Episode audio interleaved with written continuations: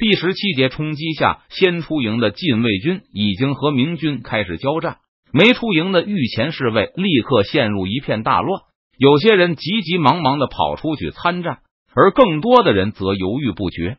现在战斗的目的显然不是要和明军对打，而是为了掩护皇帝突围。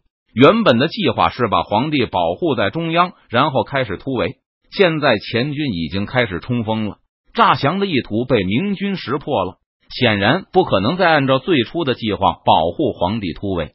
禁卫军迅速的交换了意见，决定让四个冒牌货向不同的方向各自突围。其中一个还会带着人冲向明军的将旗，以吸引明军的救援和注意。其余的人则保着皇帝杀出重围。根据清军的观察，明军已经占领了外围的营墙，壕沟之间还部署了巨马。所以看起来只能向壕沟方向突围。为了保证皇帝能冲出去，敢死队必须纵马跃下壕沟，冲作后面同伴和皇帝的垫脚石。四个冒牌货都大喊大叫的先后奔了出去，尽量分散明军的注意力。然后就轮到了皇帝。现在明军已经开始向营门进行炮击。脸色苍白的顺治跟着卫队出营的时候，实弹在他附近不停的落下。一块石头砸死了一个距离皇帝很近的御前侍卫，甚至还惊到了皇帝的坐骑。皇上另一侧的御前侍卫眼疾手快的替皇帝扯住了缰绳，小声说道：“请紧跟着奴才。”眼前一片混乱，跟在皇帝周围的御前侍卫也不知道哪个方向最容易逃脱。一直守在营门上的索额图迟迟没有发出信号，因为在营门上看来，四面八方都围着重兵。索额图只能盼望着那几个冒牌货能够吸引足够多的明军，盼望着明军争先恐后的去抢攻，让重重围困着黄营的包围圈尽快的露出缝隙。至于那个直接向邓明将旗发起突击的冒牌皇帝，更是被索额图寄予厚望，希望他能吸引大量的明军回援。在看到明军的包围圈出现明显的破绽前，索额图迟疑不定。始终没有给顺治的卫队送去任何指示。就在索额图苦苦寻找着并不存在的破绽时，皇帝周围的卫士已经等不及了。敢死队能够给明军制造混乱，也能遮蔽明军的视线，掩护皇帝卫队的行动，但他们坚持不了很久。如果不趁早冲出重围，他们的牺牲就会毫无意义。上带队的左领大喝一声。随便挑选了一个方向，就展开了行动。他们围着黄营绕了一段，最后把目标确定在一处，杀过去。带队的军官对皇帝部下的人高呼着：“如果冲过前面的明军战线，他们就会进入蒙巴旗曾经的宿营地。出发以前，他们站在营墙上，观察到蒙巴旗的营地里有一些明军在活动。左领认为，那里的明军数量少于一线部队。”估计装备应该也比较差，很可能是以明军的府兵为主。若是能够突破这第一道防线，并成功的穿越明军在蒙巴旗营地里的防御的话，禁卫军就能抵达壕沟。那时，冲在最前面的禁卫军，不管是谁，都需要毫不犹豫的捂住马的眼睛，跳下壕沟，这样皇帝就有机会脱险了。只要再摆脱明军骑兵的追击。就可以逃出这个死亡陷阱。幸好明军的骑兵看上去并不多，禁卫军会不惜一死留下来拖延敌军追击的步伐。现在还跟着皇帝的禁卫军仍有四百余人，其中一百名禁卫军跳下马向明军发起了进攻。他们都披着双层的甲胄，目的就是扰乱明军的阵容，以便给后续骑兵大队通过的机会。好。保卫皇帝的禁卫军左领赞了一声，下马的禁卫军奋不顾身的冲向明军的长枪。这里的明军显然没有正对着营门的那些明军战斗力强。当禁卫军凶神恶煞一般扑上去的时候，明军发生了一些混乱。明军步兵在禁卫军的攻势下，不能保持严密的对抗阵容，而是开始和冲进阵地的禁卫军步兵厮杀。禁卫军左领高举起宝剑，就要带队冲过去。现在明军的阵线依然厚实，能不能冲过去还在两可之间。但这也是下马步战的同袍拼死争取来的一线机会。如果让两翼的明军增援过来，那禁卫军就没有丝毫突入蒙巴旗营地的机会了。在发起冲锋前，禁卫军军官最后一次向营门望去，希望能从索额图那里看到什么指引，比如冲过这第一道防线后应该朝向哪里才有最大的机会。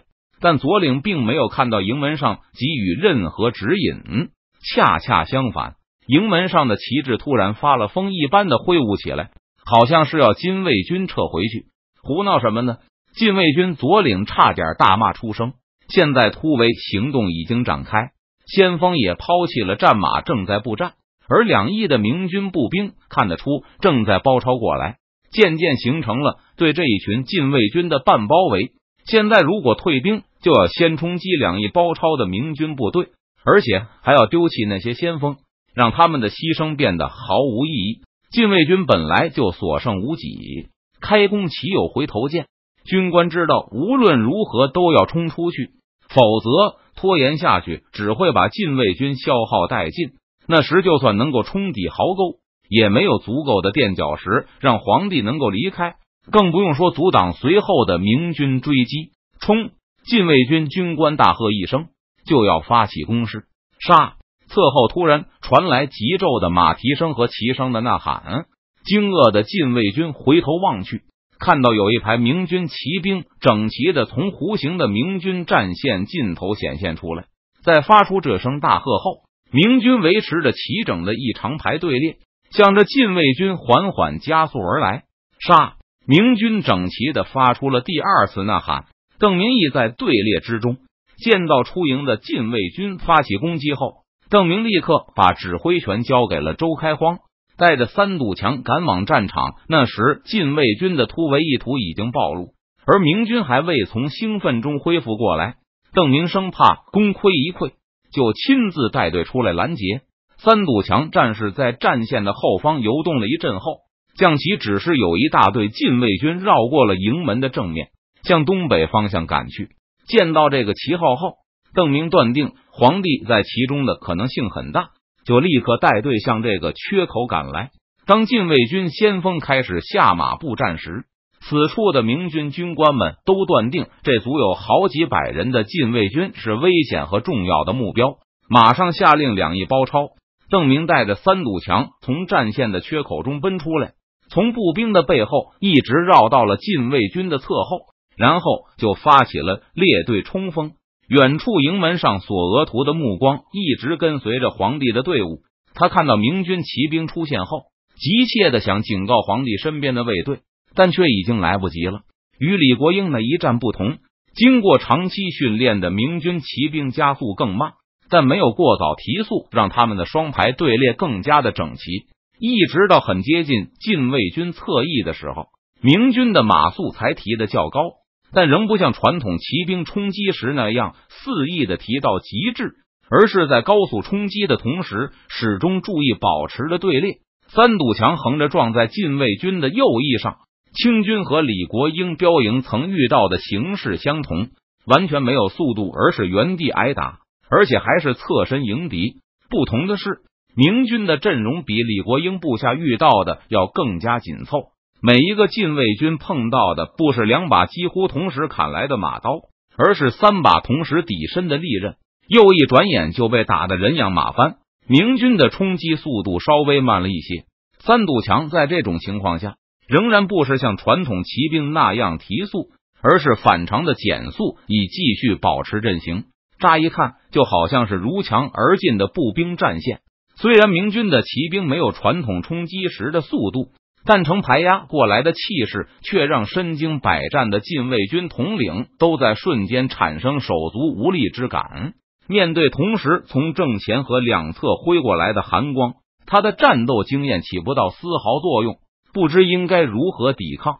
两把刀一先一后，自上而下的劈中了禁卫军统领的脸部。左面的刀砍中了他的脖颈，右面的砍在了他握剑的右手上。统领闷哼了一声，就栽落下马。这三道寒光扫了过来，顺治双手握着缰绳，身体和手臂都僵硬了，嘴张开发不出声音，直到被敌人的武器击中时，他才突然吐出一声“朕”，是皇帝。这三个字永远的留在了顺治的胸口里，因为他的喉咙已经断了。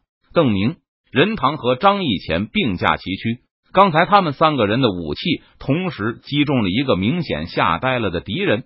别的禁卫军至少还拿着武器，这个敌人却呆呆的骑在马上，空着双手，直立着身体，甚至连一个躲避的动作都没有做出来。噗！这个念头在任堂脑海里一闪而过。